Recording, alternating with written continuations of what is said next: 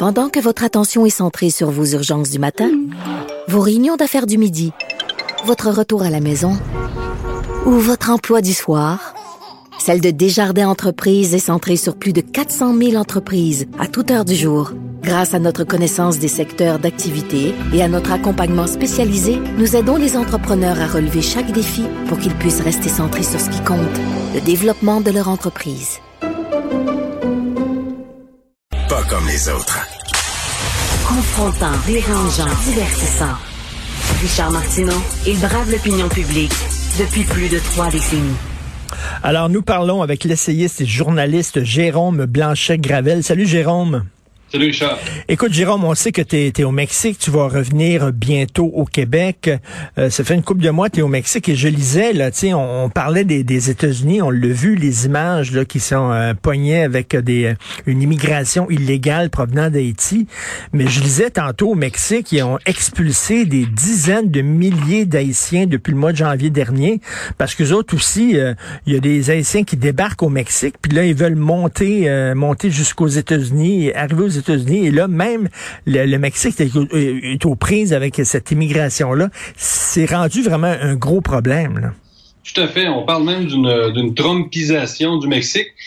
Le Mexique, essentiellement, est devenu euh, l'extension, finalement, des, des, euh, des, douaniers euh, de la garde frontière américaine. Donc, le, un peu comme certains pays d'Afrique le font pour la France, l'Italie, etc.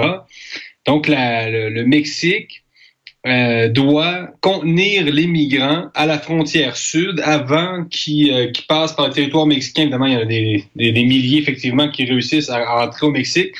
Mais on essaie de les repousser, des, des contenir, en fait, au Guatemala et, euh, et, donc, le, président de gauche, là, Andrés Manuel López Obrador, est, euh, est, accusé de finalement faire le jeu euh, de la politique raciste des États-Unis. Donc, c'est très, très ironique parce que lui-même, ce président-là, avait accusé Trump d'être raciste envers ben les migrants mexicains. Donc, quand je dis on est toujours le raciste de quelqu'un, c'est bien, ça en est bien la preuve. donc, c'est très, très ironique. Donc, on le rappelle, écoute, c'est vraiment depuis l'assassinat du président haïtien, là, le, le 7 juillet, euh, dernier euh, de son nom, Jovenel Moïse. Depuis euh, son assassinat, Haïti est, est, est, encore plus déstabilisé. Ah, après l'assassinat, il y a même eu un autre tremblement de terre. Ben Donc, c'est un pays qui est à terre. C'est un drame, c'est un drame humain incroyable. Et là, non, écoute, on, on le sent. Même que l'autre fois, écoute, ça fait deux, ça fait à peu près un mois. Moi-même, je traversais deux ou trois États et euh, j'ai failli être embarqué dans un autobus ah euh, de migrants clandestins et c'était c'était très dangereux. On a eu un peu peur, euh, ma femme et moi. parce qu'évidemment, j'ai pas le look d'un migrant clandestin, mais j'avais oublié, écoute, ma carte de, de, résident. donc, les, écoute, c'est nouveau là. On traverse des États, et puis les autobus sont systématiquement arrêtés par des agents de l'immigration, une police qui est réputée pour être extrêmement corrompue, qui a déjà assassiné des hmm. Européens, etc. Et donc, moi, je suis endormi dans l'autobus. Euh, je me réveille, il y a un agent qui me dit bon ben vous vous avez l'air étranger, sortez vos papiers. Je n'ai pas mes papiers, très naïf, je n'ai parce que avant je, je, traînais je traînais pas mes papiers. Écoute, c'est pas brillant là. Ben, parce qu'on n'est pas habitué, on n'est pas habitué ici, euh, par exemple, au Québec et au Canada, de traîner nos papiers d'identité avec nous, là, tu sais. Ben non, puis c'est un trajet qu'on a fait plusieurs fois en Oaxaca puis Mexico. C'est un trajet quand même de, de, 7 heures en autobus dans les montagnes. C'est super beau. Et là, ben avant, je faisais ça, mais il n'y avait pas la crise migratoire. On n'était pas arrêté, donc j'avais pas pris ces habitudes-là. Maintenant, je m'en souvenais. Mais en, tout ça pour dire que, écoute, on m'a dit, euh, euh, évidemment, il ne peut pas me discriminer sur la base euh, de ma couleur de peau. Donc, moi, j'étais étranger sans papier, point. Et je te dis, écoute, j'allais être conduit dans un autobus de migrants et quand je suis arrivé dehors, ben, j'ai vu ça. J'ai vu, écoute, à peu près euh, trois, quatre autobus euh, à la queue leu là, avec des, avec des gens euh, ben, noirs, des haïtiens, là, je les ai mhm. reconnus, là. Et écoute, ça a été très dangereux. Je, je, serais allé, j'aurais été interné dans un centre de migrants clandestins pendant 8, 9, 24 heures, 48 heures, on ne sait pas. Puis j'aurais pu être, on aurait pu vouloir m'extorquer de l'argent, c'est clair. C'est, ah c'était vraiment pas c'était, j'ai parlé avec des amis euh, mexicains après, ils m'ont dit, c'est extrêmement dangereux euh, tomber aux mains de cette la, police d'immigration réputée extrêmement corrompue. C'est une police qui peut assassiner pour un bracelet en or. Ben voyons. Oh non, non, c'est raide. C'est un Ben, pays ben- Qui, est, qui est- qui est raide. Et euh, ben, finalement, écoute, j'ai réussi à trouver une photo que j'avais prise de ma carte de résident, que j'avais prise un peu pour le fun, pour montrer à un chum que, Hey, regarde, je suis résident, c'est le fun. J'avais envoyé une, une photo sur Messenger. Et là, je, je, évidemment, j'avais pas, comme je te dis, j'avais pas le look du migrant, mais, euh, mais, tu sais, le Mexique, ça a l'air beau. Euh, je projette une image très positive de, de ce pays-là sur les réseaux sociaux, je le sais, mais euh, j'invite les gens à être prudents quand même. Là, on peut pas arriver au Mexique puis euh, faire de la route, par exemple. Il faut prendre l'avion en deux États. Mais, mais écoute, les mouvements migratoires, on s'en est parlé, là, ça va être vraiment la grande question du 21e siècle. On le voit en Grèce, par exemple, où ils sont pris d'assaut aussi par des immigrants illégaux. euh, euh, en Allemagne, les gens qui fuient la Syrie. Écoute, les gens qui vont fuir euh, euh, les, les- les pays pauvres, euh, c'est certain quand tu es pauvre, ben, tu vas améliorer ta condition, puis la condition de tes enfants, fait que tu vas aller dans des pays riches. Puis si, si effectivement il y a euh, des problèmes de réchauffement climatique comme euh, les experts nous l'annoncent, ben là, il va y avoir en plus de migration euh, climatique. On n'a pas fini, là. Pas du tout. Ça va vraiment être un des grands problèmes, euh, des grands enjeux du 21e siècle. Euh, ça fait aucun doute. Après ça, on, ça, on parle des, des, des migrants climatiques. Moi, j'ai encore un peu des doutes, mais c'est clair que si, par exemple, ça peut euh, ruiner des récoltes euh, de gens qui subsistent grâce à une alimentation là, euh, basée sur leur propre agriculture, ben c'est sûr que là, on va en voir de, de plus en plus. Mais euh, écoute, il y a une solution, là, euh, c'est vraiment le développement des pays euh, où les gens partent. Encore là, c'est- loin d'être une solution miracle. Euh, parce qu'évidemment, les, les pays ne peuvent pas non plus tolérer, euh, on peut pas se promener comme ça là, euh, d'un d'un État à l'autre, d'un pays à l'autre comme on veut, parce que ça- on sait que ça, euh, ça brise les écosystèmes internes des pays. Tu sais, c'est- Mhm. Les pays sont structurés de manière à euh, de, de manière à réguler une, tu sais, une, certaine quantité de personnes. Et évidemment qu'on n'a pas toujours les ressources et, euh, et en plus, il y a des enjeux culturels très, très nets. Les Américains commencent à avoir peur euh, de l'hispanisation des États-Unis. Euh, écoute, le dernier sondage, on parle de 60 millions d'hispanophones aux États-Unis euh, Hmm. sur 330 millions d'Américains. Ça, ça veut dire, Richard, qu'il y a plus d'hispano, d'hispanophones euh, aux États-Unis qu'en Espagne. Boy, OK. Il y a plus de gens qui parlent espagnol aux États-Unis qu'en Espagne. Donc, c'est sûr que on, on- c'est facile d'accuser les Américains de racisme envers les Latinos. Puis, euh, c'est pas, on m'accusera pas d'être raciste envers les Latinos, certainement pas. Mais quand on, c'est clair que, je veux dire, à Montréal, c'est le bonjour aïe. À Los Angeles, c'est vraiment le aïe hola. Et, écoute, il y a des États américains qui vraiment se sentent submergés. Et euh, il y a des États peut-être qui vont passer une sorte de, de loi 101 pour euh, protéger, euh, protéger l'anglais. Ils sont submergés.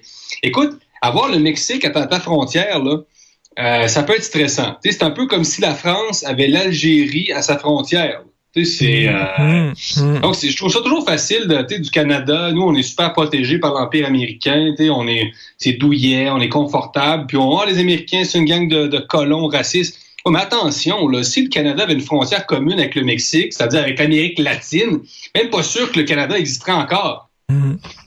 Et d'ailleurs, tu sais, quand il y a eu les, les immigrants, la vague euh, suite à l'annonce de Justin Trudeau, là, venez-vous-en au Canada, on va vous accueillir avec son tweet complètement débile. Et les Ben gens oui. qui l'ont pris à la lettre et qui se sont pointés au chemin Roxham, on trouvait pas ça très drôle, là.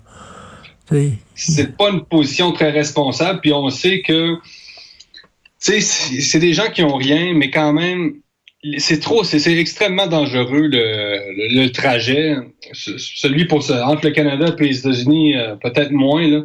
Le chemin Roxham, c'est pas un chemin dangereux, mais les Haïtiens, je comprends là, euh, qui, qui ont euh, qui sont euh, qui sont aux prises avec des, des, des gangs, puis des enlèvements, puis des assassinats, tout ça. Mais ça reste, c'est beaucoup trop dangereux. On met vraiment la vie de ces enfants en péril. Là. Je veux dire, Mm. tu peux. Il y a beaucoup trop de, de violeurs. Tu sais, c'est, c'est extrêmement raide. Tu sais, les chances pour une femme d'être violée dans un trajet de migratoire, c'est près de 95% là. Euh, donc, euh, euh, tu sais, moi, je l'entends. Je l'entends, le- le- l'argument euh, de Joe Biden, du président mexicain, quand on y dit aux migrants, faites attention, on comprend que vous, vous avez rien à perdre, mais euh, votre vie, ben, vous allez peut-être la perdre, dans, dans le trajet. Mm. C'est vrai. Là. Donc, mm. euh, écoute, c'est euh, non, non, c'est vraiment une question euh, importante et je sais pas si tu as vu aussi, parlant d'actualité internationale, tiens, euh, je prends la balle au bon, mais là, la Chine qui semble se préparer pour envahir Taïwan, il viole le, le, le, territoire aérien de, de, de, Taïwan et là, les, on apprend aujourd'hui que les États-Unis ont envoyé des experts de militaires pour apprendre aux Taïwanais à se, à se défendre advenant une invasion de la Chine. Et là, tu dis, hey, la Chine, ça devient un sacré problème, là, vraiment, là. Et on a tous besoin de ce marché-là, de leur argent. Qu'est-ce qu'on va faire là, pour remettre la Chine dans le droit chemin? C'est clair, la Chine, c'est un... C'est un empire qui est resté discret, assez silencieux, je dirais. Mm. J'en suis pas spécialiste, mais ce que je sais, ce que je comprends, c'est qu'elle est quand même animée par un certain désir euh, de revanche, parce que la, c'est un pays qui a été colonisé euh, par les Occidentaux dans la guerre de l'opium, tout ça. C'est un pays aussi qui est très traumatisé par l'invasion du Japon avant et après la Deuxième Guerre mondiale. Hein. Et c'est un pays qui, euh, moi, si j'étais japonais aujourd'hui, je me sentirais quand même un peu euh, inquiet, inquiet, inquiet. C'est le mot inquiet. Écoute, parce que le viol de Nankin, quand les Japonais, écoute, sont entrés à Nankin, je pense en 1937, Écoute, euh, même les nazis ont jamais égalé euh, les atrocités commises. Même, même le, génocide du Rwanda, ça a l'air de rien à côté. Il ouvrait, il ouvrait le ventre des femmes enceintes et sortait les, les bébés qui tuaient à coup, à coup de poignard. C'était épouvantable quand on lit là-dessus. Là, ah euh, Vraiment, la, la cruauté de l'armée militaire japonaise vis-à-vis de la Chine. Et là, la Chine qui soudainement est une puissance économique et politique. Et pour les Japonais, effectivement, ils doivent peut se sentir là un peu inquiet. Oui, puis ils font euh, ils font un peu exprès dans le sens où chaque année, tu as des dirigeants japonais qui vont rendre hommage dans des temples à des euh, militaires qui ont participé à la, la, la, conquête de la Chine. Et ça, chaque année, écoute, c'est plus qu'un froid diplomatique là, que ça crée. C'est comme, euh, je veux dire, c'est, glacial. Euh, donc, ils jettent un peu d'huile sur le feu. Certains dirigeants japonais euh, de tendance nationaliste. Et ben c'est ça. Écoute, le, Japon est toujours protégé par les États-Unis.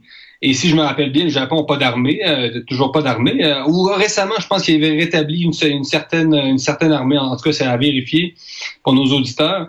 Mais euh, tout ça pour dire que ben, c'est ça, la Chine est restée très discrète. Mais euh, je pense que, tu sais, quand on dit la vengeance, c'est un plat qui se mange froid. Euh, Tout à fait. Ça, pourrait, ça, pourrait arriver. Et avant, le bloc communiste était pauvre. Hein? Les, les, les, pays communistes étaient des pays pauvres. La Russie était pauvre, l'Albanie était pauvre, la Chine était pauvre. La Chine est arrivée avec, on est communiste. C'est-à-dire, on est intransigeant, on est totalitaire, mais on est aussi dans notre fonctionnement économique capitaliste. Donc, ils ont comme inventé un genre de monstre. Oui, c'est un espèce d'État hybride, là. Et euh, par contre, euh, c'est un État qui euh, qui copie beaucoup hein, les, les, autres. On sait là tout l'espionnage industriel, puis tout ça. hier, je faisais un post sur Facebook, c'est drôle là, au hasard, mais ce que j'ai dit, c'est que la Chine évidemment est une, est une menace pour pour l'équilibre mondial actuel, disons. Mais en même temps, il faut accepter que le monde va être plus, plus multipolaire. Là, à un moment donné, chaque personne, chaque empire va comme avoir sa zone civilisationnelle, mais euh, il y a une chose qui ne pourra pas nous prendre, la Chine, c'est la créativité. La créativité des États-Unis, euh, l'innovation, euh, le, j'ai hâte, de voir comment l'accident va réagir si jamais la Chine débarquait à Taïwan, effectivement, et envahissait, tu sais, euh, quand l'Allemagne euh, envahit les, les, pays limitrophes, là, l'accident faisait pas grand-chose. On dit, ah, on va agir, on va se fâcher, puis finalement, on s'est pas fâché, on faisait rien, il est arrivé ce qui est arrivé. Donc, si la Chine envahit Taïwan, Là, on s'en va-tu vers un conflit euh, important? C'est vraiment un test. écoute, avec, avec, nos, enjeux internes avec les woke, c'est pas les woke qui vont mener une guerre euh, contre la Chine. C'est parce qu'on a l'air un peu ridicule là, avec nos débats. Nous, on parle d'identité, donc, euh, oui. je veux dire, de, de je veux dire, euh, est-ce qu'on devrait avoir, est-ce qu'on devrait, c'est ça, est-ce qu'on devrait avoir des toilettes transgenres, puis eux autres, ils sont en train là, de vouloir envahir Taïwan. C'est un autre, un autre parti de balle. Merci beaucoup, Jérôme Blanchet-Gravel. Bonne semaine. Bonne semaine.